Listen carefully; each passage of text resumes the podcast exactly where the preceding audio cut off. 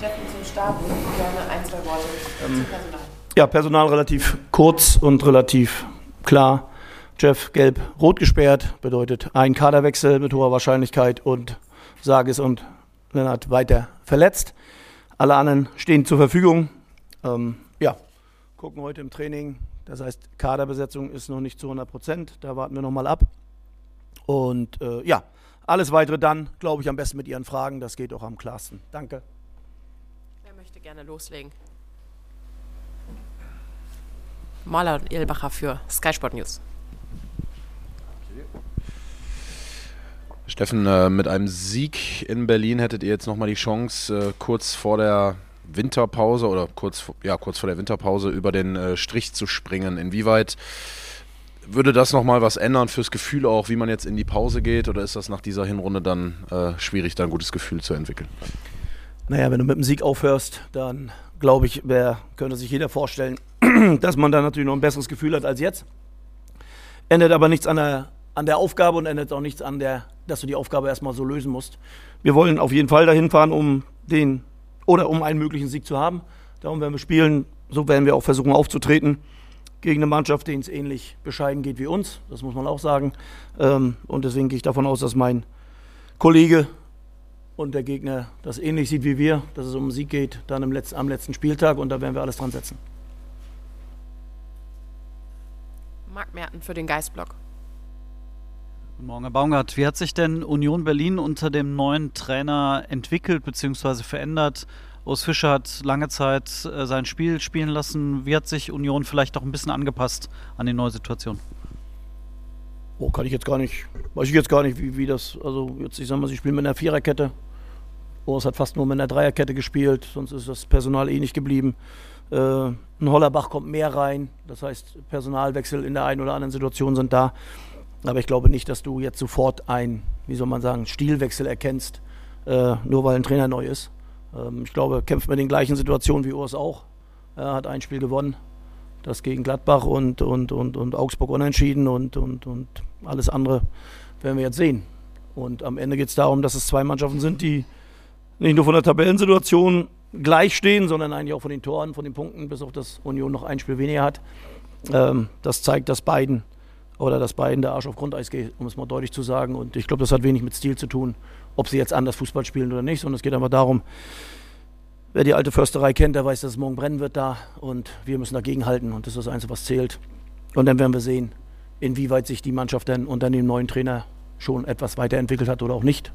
Ich glaube, dass das, und der Satz sei mir noch gesagt, ich glaube, nach fünf Jahren Urs Fischer ist das vielleicht nicht ganz so einfach, innerhalb von kurzer Zeit alles zu verändern.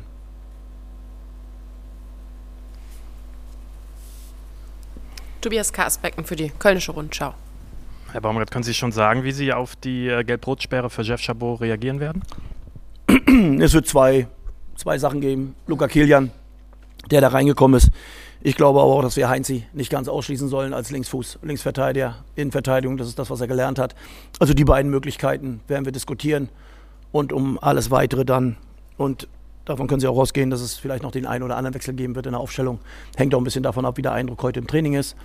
Aber es kann sich jeder vorstellen nach dem Spiel in Freiburg, was auch Fusche angeht, was Kräfte angeht, äh, dass wir da natürlich gucken wollen, dass wir dann, wenn wir schon eine ausgeglichene Situation haben auf den einzelnen Positionen, dass wir das vielleicht auch mit reinbringen werden ins Spiel. Lars Werner für den Kölner Stadtanzeiger.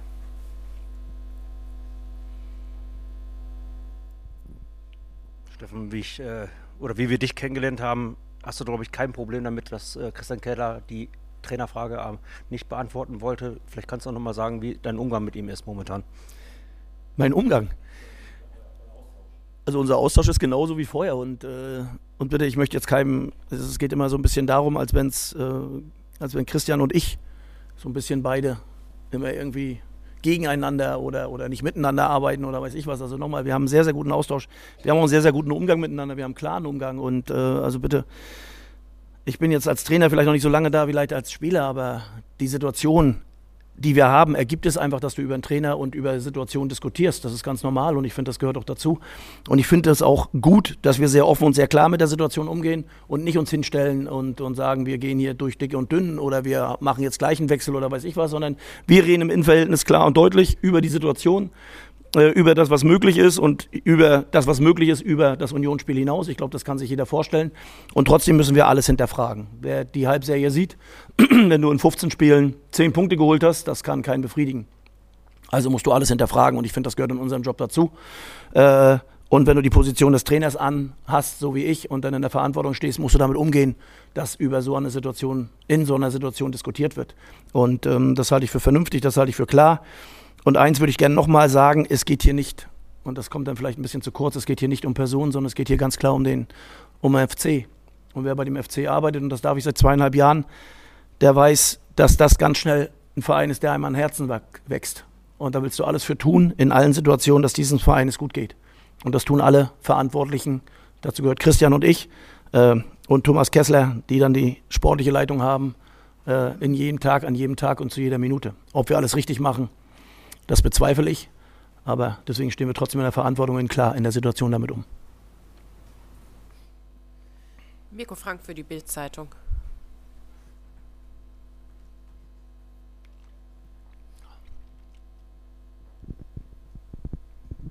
Steffen, wenn du sagst, äh, die Situation ergibt es, dass man über den Trainer diskutiert, ähm, machst du dir konkret Sorgen, äh, wenn das in Berlin schiefgehen sollte? Äh, machst du dir Sorgen um deinen Job? Nein, ich glaube, so kannst du auch nicht rangehen, sondern ich gehe mit den klaren Gedanken rein, äh, bei Berlin, in Berlin erfolgreich zu sein. Und unabhängig von dem Ergebnis in Berlin werden wir die Situation besprechen. Das hat nichts mit dem Ergebnis, mit einem positiven oder negativen Ergebnis zu tun, sondern es hat was mit der Gesamtsituation zu tun, wie das ganze halbe Jahr gelaufen ist. Und das muss auch so sein. Das wird auch immer so sein. Das haben wir auch in den Jahren zuvor gemacht, wo es dann optisch vielleicht besser aussah, dass wir immer zur Halbserie oder dann, wenn die Pause kam, klar über alles gesprochen haben. Gerade auch was Entwicklungsfelder angeht, wo wir nachlegen müssen oder auch nicht. Wo arbeiten wir gut und wo arbeiten wir nicht gut. Ich glaube, das sind ganz normale Dinge, die im Fußball dazugehören. Ähm, und bitte nicht falsch verstehen, äh, ich kann mir nicht jeden Tag Sorgen um meinen Job machen. Das funktioniert nicht, sondern ich muss klar bleiben, muss in meinen Handlungen klar bleiben und, und das hoffe ich, dass ich das bin. Muss mit meiner Energie genau auf das hinrichten, was Erfolg bringen kann. Und das werden wir machen, das mache ich. Äh, und das ist das Einzige, was zählt.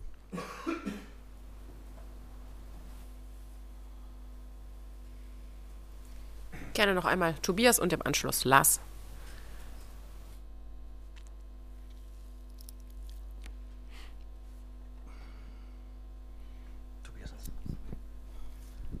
Sie haben eben angesprochen, auch darüber diskutieren zu wollen, inwiefern der FC nachlegen kann im Winter.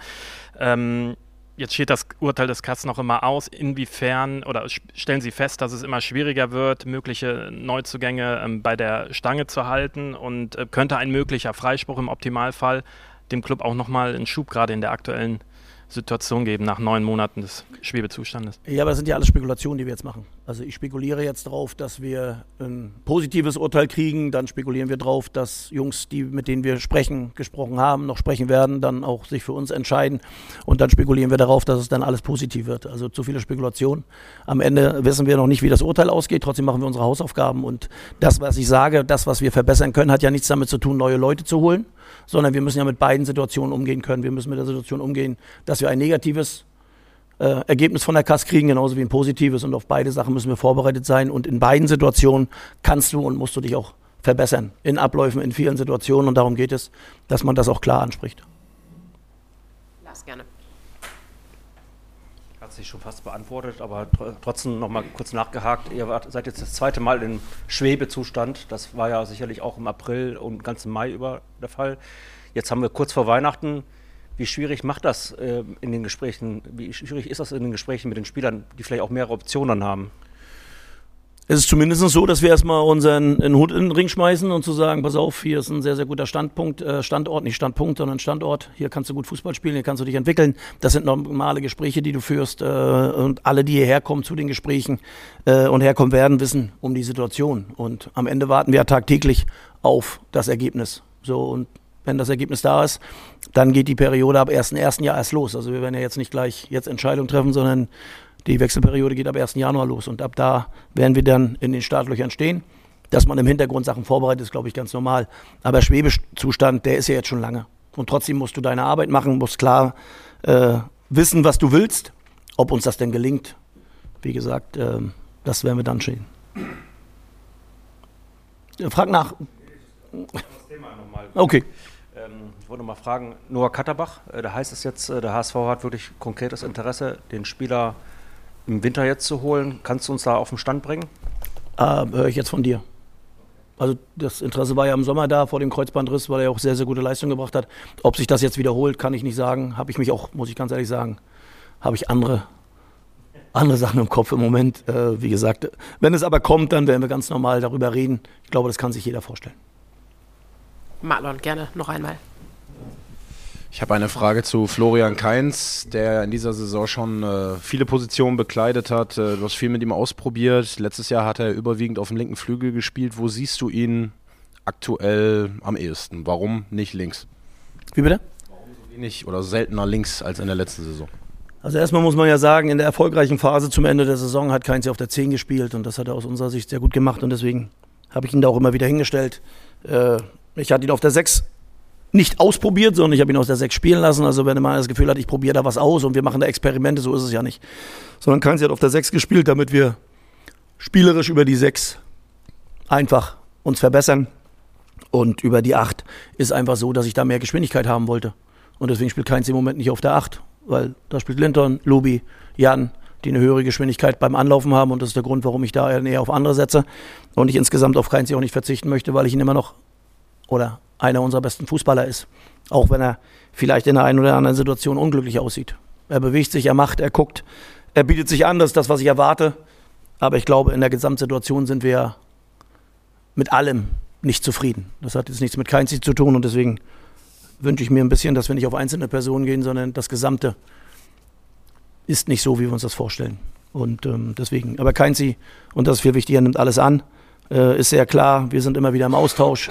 Und dass wir nicht zufrieden sind, ich glaube, das kann sich jeder ausmalen. Gerne noch einmal Lars. Sorry, trotzdem noch mit Verlaub eine Frage zu einem Spieler.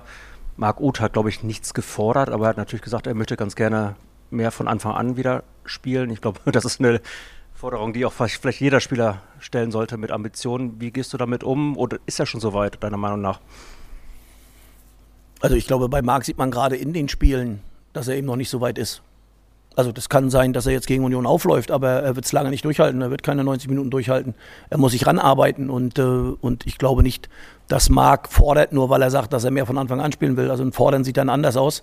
Ähm, und deswegen, und wie ich damit umgehe, ist auch eigentlich ganz klar. Marc ist ein Unterschiedsspieler. Marc muss in die Position kommen, dass er uns dann in der Rückserie dann wirklich auch hilft. Da braucht er halt immer noch ein bisschen zu. So, und äh, deswegen werde ich immer wieder von Spiel zu Spiel entscheiden, ob ich ihn dann länger bringe oder eben nicht so lange. Ganz einfach. Marc nimmt das an, Marc hat es auch anzunehmen und da gibt es auch keine Diskussion. Und äh, dieses Fordern alleine unterstreichst du, wenn du dann reinkommst, wenn du es dann besser machst als die anderen. Dann kommt zu einer Forderung, die ich nicht gehört habe.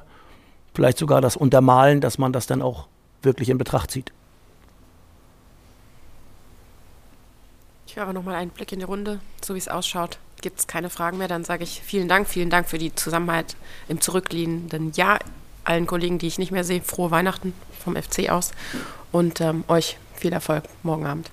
Vielen Dank auch von mir. Frohe Weihnachten und die ich nicht mehr sehe, kommt gut ins neue Jahr.